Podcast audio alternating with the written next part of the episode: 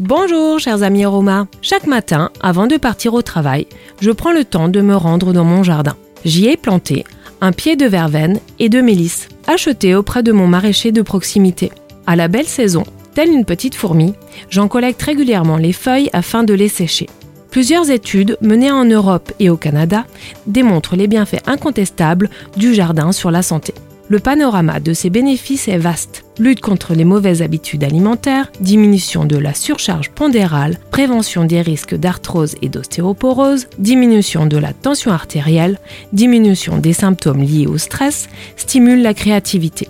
Je suis persuadée de ses bienfaits. La terre est au yoga l'ancrage, à l'électricité le point neutre, le contact avec la nature, le fait de toucher la terre, les arbres, débarrasse des tensions permet de recharger notre vitalité et de prendre confiance en soi.